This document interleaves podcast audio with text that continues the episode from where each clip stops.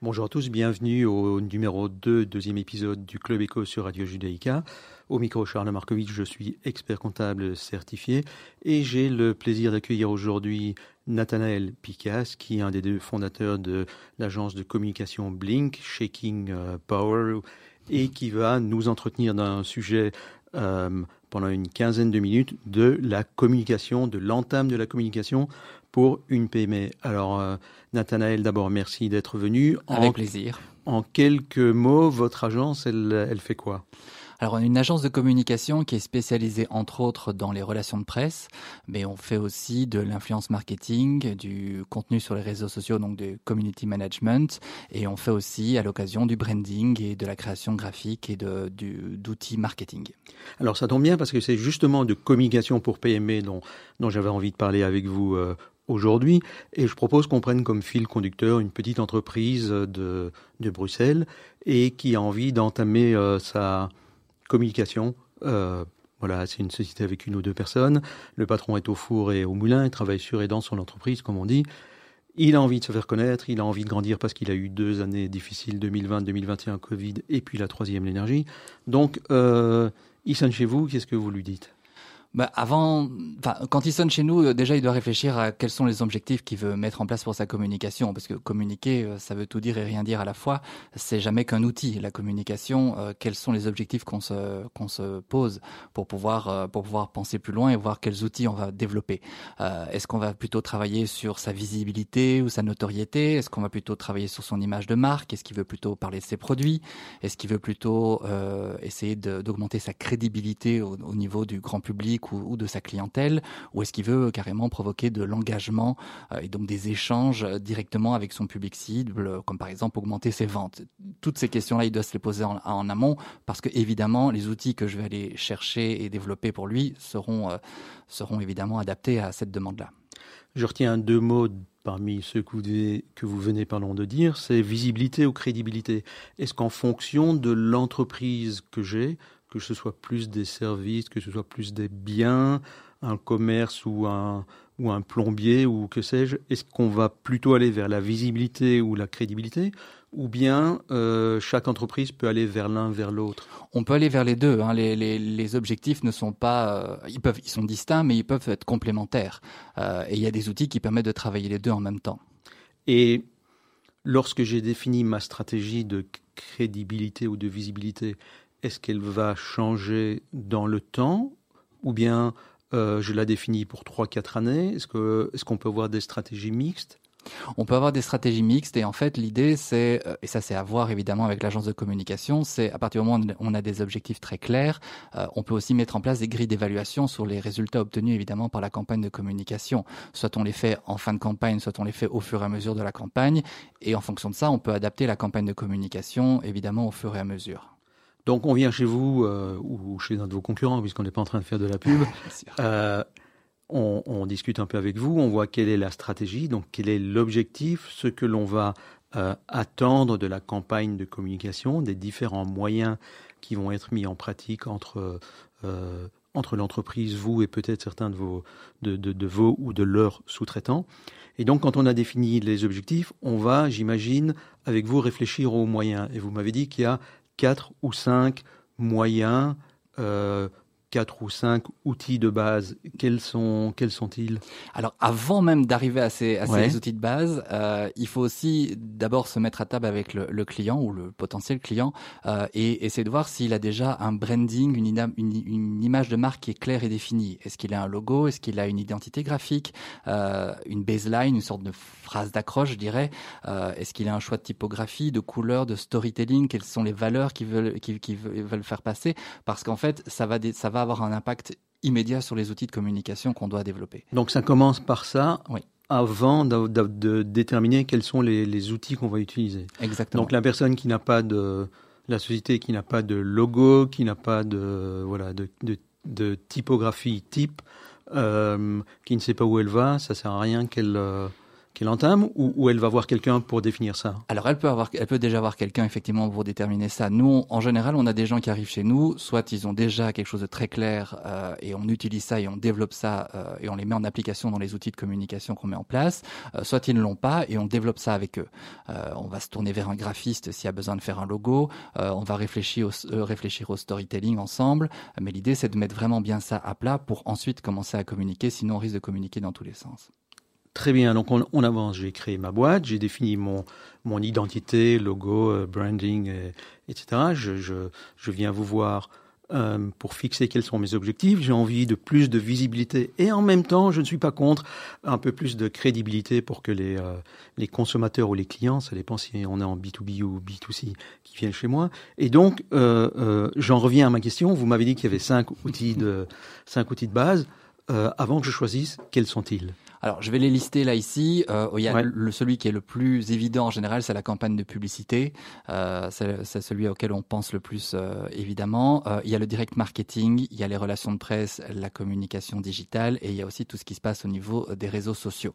Ça, c'est en gros les, les cinq grands éléments quand on parle de communication à 360 degrés. Je dirais que c'est les, c'est les cinq grands pôles de communication que, qui sont possibles dans la campagne de publicité, là c'est vraiment celui auquel on pense le plus. Euh, Qu'est-ce qu'on entend par euh, publicité? C'est évidemment tout ce qui est affiche dans les lieux publics, des clips ou des euh, qui sont diffusés à la radio ou à la télévision, des pages dans des magazines. Et en général, c'est assez prisé par les toutes grandes marques de cosmétiques, de parfums. On voit ça souvent, on a des parfums qui, on voit que des publicités de parfums lorsqu'on arrive les fêtes de fin d'année notamment, euh, l'automobile, voilà, l'agroalimentaire. Vraiment, là, on est sur un objectif de gagner en visibilité en touchant un maximum de nombre de personnes. Mais, moi qui suis une petite entreprise, enfin je dis moi le, le, le l'entrepreneur dont, dont j'ai pris le fil conducteur tout à l'heure, c'est pas une grosse boîte, donc il va pas faire du, du 4x4, il va, il va pas mettre sa photo partout euh, sur les, euh, sur les les, chaînes télé, pardon, à la radio, etc. Donc non, en tout cas, c'est pas ce que je recommanderais parce qu'effectivement, ça peut coûter très cher. On peut avoir déjà une campagne de publicité à une dizaine de milliers d'euros, mais ça peut vite monter dans les centaines de milliers d'euros voire le million euh, si si on veut vraiment taper très très fort et être vraiment partout. Donc ce serait vraiment pas par là que je commencerais si on est une PME. Euh, juste une, une, petite question avant d'arriver aux autres euh, outils de base. Vous parlez d'une campagne de télé pour euh, 10 000 euros. Je suppose que c'est une petite campagne. Une très petite. très petite euh, euh, campagne pour une télé locale. Peut-être que c'est la meilleure qui, qui sera pour l'entreprise locale. Mais est-ce qu'une campagne télé, ça sert de la faire en one shot ou bien il faut faire du durable? Est-ce que pour 10 000 euros, on a déjà quelque chose de, de durable et de récurrent? Ça va dépendre de la longueur évidemment de, du spot publicitaire qu'on veut diffuser, le nombre de fois qu'on le veut le faire diffuser et évidemment la répétition est extrêmement importante. Euh, je, je, veux pour preuve toutes les, les grandes entreprises, euh, je sais pas moi, Trafic à, à prix malin, euh, L'Oréal parce que je parce que vous le voulez bien, vous le voulez bien. Voilà, euh, tout ce genre de trucs sont rentrés dans l'imaginaire collectif parce que s'il y a une répétition et que ça a été vraiment systématique pendant des années et des années. au bout d'un moment, on sort ces slogans tout seul. Mais ça, ça demande un investissement très conséquent.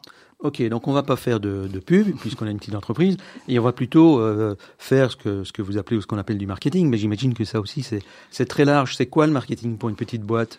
Alors, on va parler plutôt de direct marketing pour tout ce qui est la création d'outils de communication qui sont vraiment destinés à s'adresser directement au public, aux clients, euh, pour favoriser l'achat. Euh, je peux prendre, ça peut prendre de nombreuses formes. Je pense notamment à des, avec des créations de brochures, de catalogues, de flyers, euh, des coupons de réduction. Ça se fait encore, ça, d'imprimer tout ça? Ça se fait encore, oui, ça se fait encore. Alors, on peut aussi le, les faire aussi par Internet, hein, évidemment, faire du sponsoring sur Internet, mais ça se fait encore de faire des catalogues. Par exemple, vous êtes euh, un entrepreneur euh, ou vous êtes une agence immobilière et vous voulez vendre un, un, un projet qui est en cours de construction. Ben évidemment, euh, le projet n'existe pas, donc il faut le montrer. Donc, vous arrivez avec un catalogue qui va montrer, ben voilà, à quoi va ressembler euh, le futur appartement que vous allez acheter. Il faut le développer ce catalogue. votre fameuse agence de pub elle vient de mettre une publicité dans euh, toute boîte. Je l'ai sorti hier de ma boîte aux lettres. C'est du marketing ou c'est de la pub? C'est du marketing aussi. Bon, il y a une forme de publicité, hein, parce que évidemment les les, euh, euh, les frontières sont un peu poreuses, hein, bien sûr. Mais là, on est sur sur du marketing puisqu'en fait, on s'adresse directement aussi aux, clients. Alors après, évidemment, il faut penser à, à tout cet outil qu'on doit développer, c'est-à-dire créer le flyer, et puis après, il faut le distribuer. Comment on le distribue? Est-ce que ça va être en main à main? Est-ce que c'est distribution dans la rue?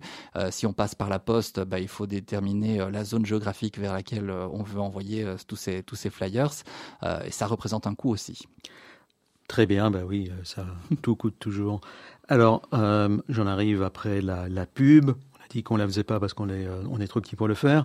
le marketing, on va, on va l'envisager. Le troisième des cinq outils, c'est les relations presse. Oui. Euh, pour une petite entreprise, ça, c'est quoi les relations presse? Alors, les relations de presse, alors ça a toujours été souvent considéré comme le parent pauvre de la communication. En général, euh, les grandes entreprises, elles faisaient, euh, elles mettaient toute leur enveloppe, tout leur investissement dans la publicité, et puis s'il restait un petit fonds, on mettait ça dans les relations de presse.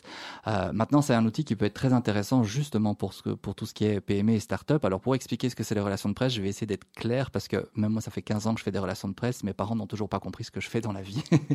C'était la phrase de Séguélas. Euh, croyez pas que mes parents croient que, que, que je suis dans, un bordel et en fait je suis dans la pub ou quelque chose comme ça. Oui, peut-être. J'avoue que j'avais pas encore suivi cette déclaration. Il y en a fait beaucoup. Euh, mais, euh, mais, mais en fait, c'est vrai que les relations de presse, on est vraiment l'intermédiaire entre nos clients et les journalistes. Donc, il s'agit de d'envoyer une information. En fait, il faut transformer quelque part la communication en information pour l'envoyer à la presse et donner l'envie aux journalistes de relayer l'information dans, dans, dans ces médias. Donc, c'est tout un travail très spécifique qui euh, requiert en général l'intervention d'une agence ou d'un professionnel qui connaît les journalistes, qui va cibler les journalistes à qui envoyer l'information, parce que si on est par exemple une, une start-up euh, dans la high-tech et qu'on envoie une, un communiqué de presse à un journaliste qui s'occupe de tout ce qui est culinaire, ça n'a strictement aucun sens, on est bien d'accord. Euh, donc l'idée c'est d'avoir quelqu'un qui est capable de rédiger un bon communiqué de presse, qui va présenter l'information euh, de la start-up ou de, de la PME, euh, mais qui va la mettre dans un contexte qui la rend plus informative.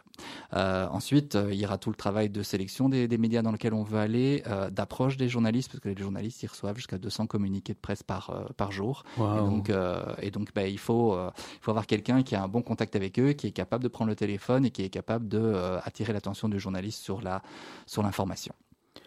Bien, le quatrième des, cinq outils, c'est le influence marketing, euh, marketing influence. Donc, euh, comment fait-on la, frontière entre euh, ça et les relations presse Alors, bah, on s'adresse pas du tout à la même personne. Évidemment, l'influence marketing, c'est euh, travailler avec les, ce qu'on appelle les influenceurs. Donc, c'est des, des, personnes qui euh, possèdent une communauté importante sur les réseaux sociaux et euh, avec lesquelles on va mettre en place des partenariats pour qu'ils fassent la promotion de notre, de notre actualité ou d'un des produits qu'on vend. Donc, si je vends des montres, par exemple, je vais aller chercher une, star du foot et je vais lui demander de porter ma montre et de, le dire sur, euh, sur les réseaux, c'est ça? Oui, ou de, oui, c'est ça, de, de, de l'apporter lorsqu'il sera peut-être en interview, euh, ça c'est plutôt du product placement, euh, ou alors, euh, ou alors effectivement de se prendre en photo et de, et de mettre ça sur son, sa page Instagram, Facebook, TikTok, peu importe. et là, en taguant la marque et donc évidemment toute la communauté qui suit cet influenceur sera au courant de, de, l'actualité de cette marque. Et ce que vous dites là nous fait le lien avec le cinquième euh, outil de base qui est euh, l'utilisation des réseaux sociaux. Euh, on a parlé d'Instagram, de Facebook, de LinkedIn qui ont évidemment des profils et des populations intéressées différentes. Comment on passe de l'influence marketing au, aux, réseaux sociaux, on fait les deux ou? Alors il faut, bah, c'est-à-dire que si on veut que quelqu'un communique euh, sur notre marque sur les réseaux sociaux, il faut y être aussi, puisque le principe c'est que la personne nous tague pour que les personnes, euh, sa communauté puisse nous suivre sur nos propres réseaux. Donc évidemment, il faut développer nos propres réseaux sociaux. Alors ça, c'est vraiment c'est le couteau suisse. Hein. Maintenant, les, réseaux sociaux, tout le monde se dit que bah oui, moi j'ai un téléphone, donc j'ai euh, j'ai Facebook, j'ai Instagram, j'ai TikTok, et je suis capable de poster moi-même, donc je suis capable de faire mes propres réseaux sociaux. Là aussi, j'en reviens à la stratégie et les objectifs qu'on doit déterminer au départ parce qu'il doit avoir un narratif. Euh, qu'est-ce qu'on veut euh, dévoiler euh, comme, comme information sur les réseaux sociaux Évidemment, ça, ça demande aussi une, certaine spécificité et faire appel à, un professionnel ou en tout cas d'avoir un coaching pour, pour, pour, pour pouvoir le faire bien. Alors, on arrive déjà à la fin de cette passionnante interview et de ce très intéressant échange. J'ai encore une, une question qui, qui, vient un peu à quelques moments de, de ce que vous avez dit. Est-ce que tout ça, on peut le faire seul ou on, ou on doit le faire seul, ou on doit le faire avec quelqu'un? Il y a la notion de community manager qui est, en gros, pour les réseaux, si j'ai bien compris, celui qui s'occupe de tout. Euh, comment on fait à nouveau quand on a une toute petite, euh, toute petite entreprise du tissu euh, bruxellois?